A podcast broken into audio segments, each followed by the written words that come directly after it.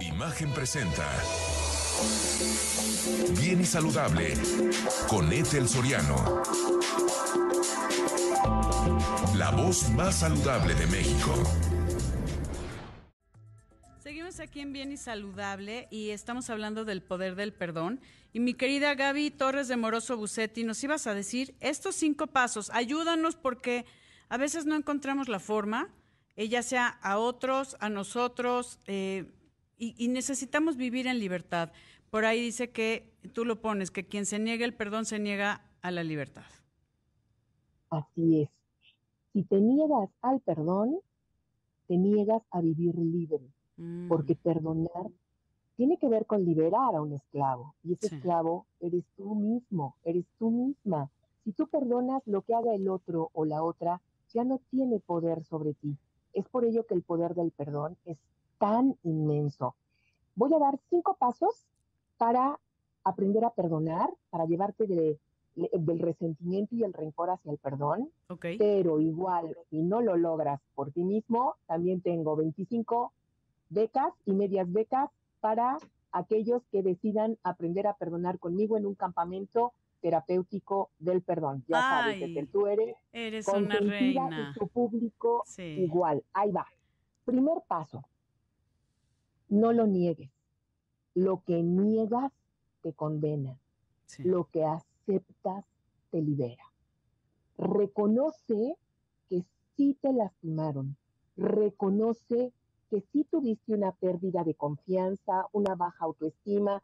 Reconoce, me necesitas reconocer que sí tienes una herida emocional provocada por alguien que te lastimó y que te hirió y a quien necesitas perdonar.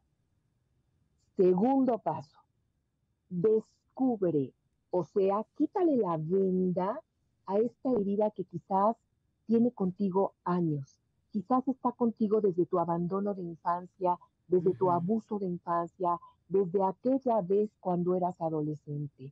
De- date permiso de descubrir tu herida. Busca un lugar adecuado, un lugar neutral, un lugar donde no dañes a otras personas cercanas a ti. Esto es un tema de responsabilidad afectiva y date permiso de expresar tu dolor y tu, tu resentimiento ante las personas. Esto puede ser terapia, puede ser un amigo, puede ser un grupo terapéutico, por supuesto, puede ser una fogata terapéutica. O solito ¿Por en donde quieras, ¿no?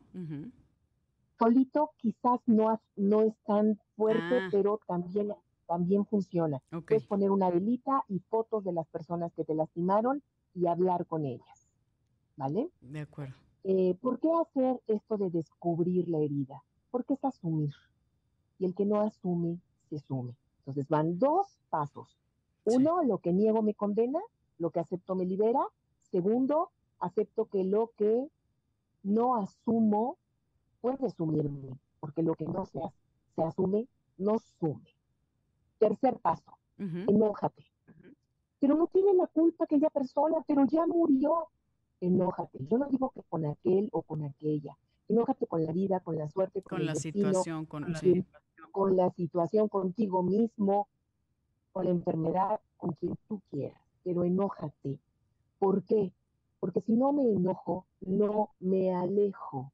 Y el perdón es alejarme de esta situación que me lastima.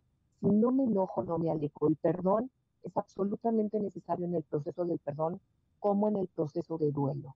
El ¿Para qué? enojo. Para liberar el dolor, Ok. para liberarlo, para sacar el dolor. O sea, el enojo, reconozco mi enojo, perdón, mi Gaby, reconozco mi enojo eh, y darme cuenta que sí me hirió, siento y, y no lo escondo. De, ay, no, todo está perfecto, pero por dentro ando ahí con, con todo guardado. Lo dijiste perfecto. Así. Ok. Cuarto paso, recupera tu brújula, porque cuando tenemos una pérdida, nos sentimos perdidas. Hay que recuperar la brújula porque la brújula nos da el sentido, nos indica hacia dónde ir. ¿Cómo obtengo mi brújula cuando me siento tan resentida? No te preguntes por qué me engañó, por qué me lastimó, por qué me traicionó, por qué me abusó. Pregúntate ¿para qué? ¿Para qué me lastimó? Bueno, para buscar ayuda y cambiar. ¿Para qué me traicionó? Para aprender que nadie me puede traicionar sin mi permiso y que la próxima vez no ocurre más. ¿Para qué me abuso? Para entender que nadie puede abusarme sin mi permiso desde que soy adulta, pero que cuando fui niña sí pudieron hacerlo y que yo necesito curar esta herida que no fue mi responsabilidad tener, pero que es mi responsabilidad sanar. Eso es, aquí me quedo, querida Gaby, es ver las responsabilidades que cada uno tenemos en las situaciones que nos pasan. Gaby, amigos, voy rápido a una pausa y regresamos. Gaby Torres de Moroso Bucetti, estamos hablando del poder del perdón. Estos cinco pasos, el primero, dejar de negar, que nos dices que lo que niego me condena, lo que acepto me libera. Así de simple. Bueno, así de simple y así de complicado. El dos, descubrir la herida. Descubrir, o sea, quitar lo que está tapando y el que no asume, se sume. El tres, enojarme, renunciando a vengarme, que eso sería interesante. Enojarme por la situación, por qué, etcétera. Si no me enojo, no me alejo. Necesito el enojo para alejarme. Cuando estoy enojada puedo terminar contigo, puedo mandarte muy lejos, pero cuando estoy tranquila no puedo. Mm. Entonces quiero que te enojes para que te alejes. En el mexicano particularmente así funciona. Pero a ver, ¿me, alejo de quién? Pero si quiero perdonar, ¿me enojo o me, alejo de la situación? De la situación, de la persona, del evento que me lastimó, del recuerdo tan doloroso que tengo. Pero si no me quiero alejar porque es el papá de mis hijos, es un decir. No, es solamente en el proceso del perdón. Me enojo para alejarme y poderte perdonar, pero posterior en el quinto paso, elijo, ah, perdono, ya. acerco o perdono y mantengo distancia. Ya. Es el último paso. Ya. El último paso. Ah, bueno, pero el cuarto, ibas en el cuarto. Sí, pero aquí, por ejemplo, me alejo tal vez como para cambiar mi óptica, porque a veces estamos tan adentrados en, en, el rollo del enojo, las peleas diarias. tomo mi distancia, veo en realidad lo que está sucediendo y ahí sí ya entra el quinto, que es elijo, perdonar y, soltar. Entra el cuarto. Ok. Entra el cuarto, porque después de que me autodistancio, ah, veo realmente el zoom desde lejos la situación, en el cuarto ya recupero la brújula ah, y tomo dirección, porque encuentro para qué me ocurrió. Me ocurrió para dar un ejemplo diferente, para aprender, para, para crecer, para hacerlo diferente en el futuro. Encuentro el para qué me, me pasó. Y al final, al final decido. El quinto paso tiene que ver con el poder de elegir. Nadie puede elegir por ti. Tú puedes quitarme la vida, pero no puedes quitarme la capacidad de elegir mi actitud ante un evento o situación. Y aquí viene lo importante. Cuando yo he logrado perdonarte, rompo con, uno de los dos extremos de lo que puede unirme a ti.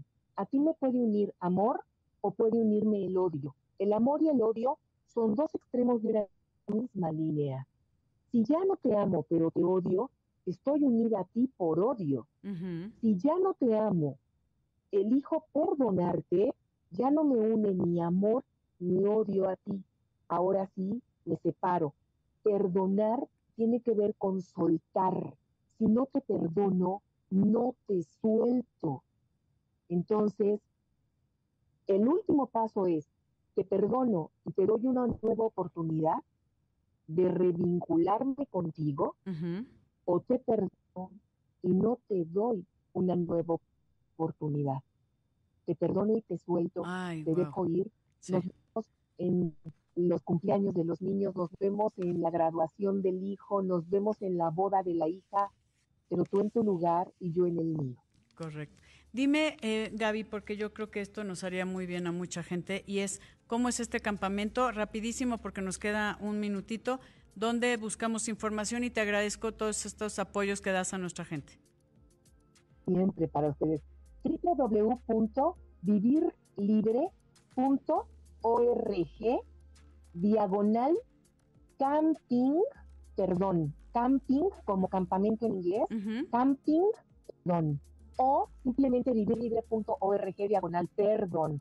O métanse a mi Instagram y díganme que nos oyeron aquí.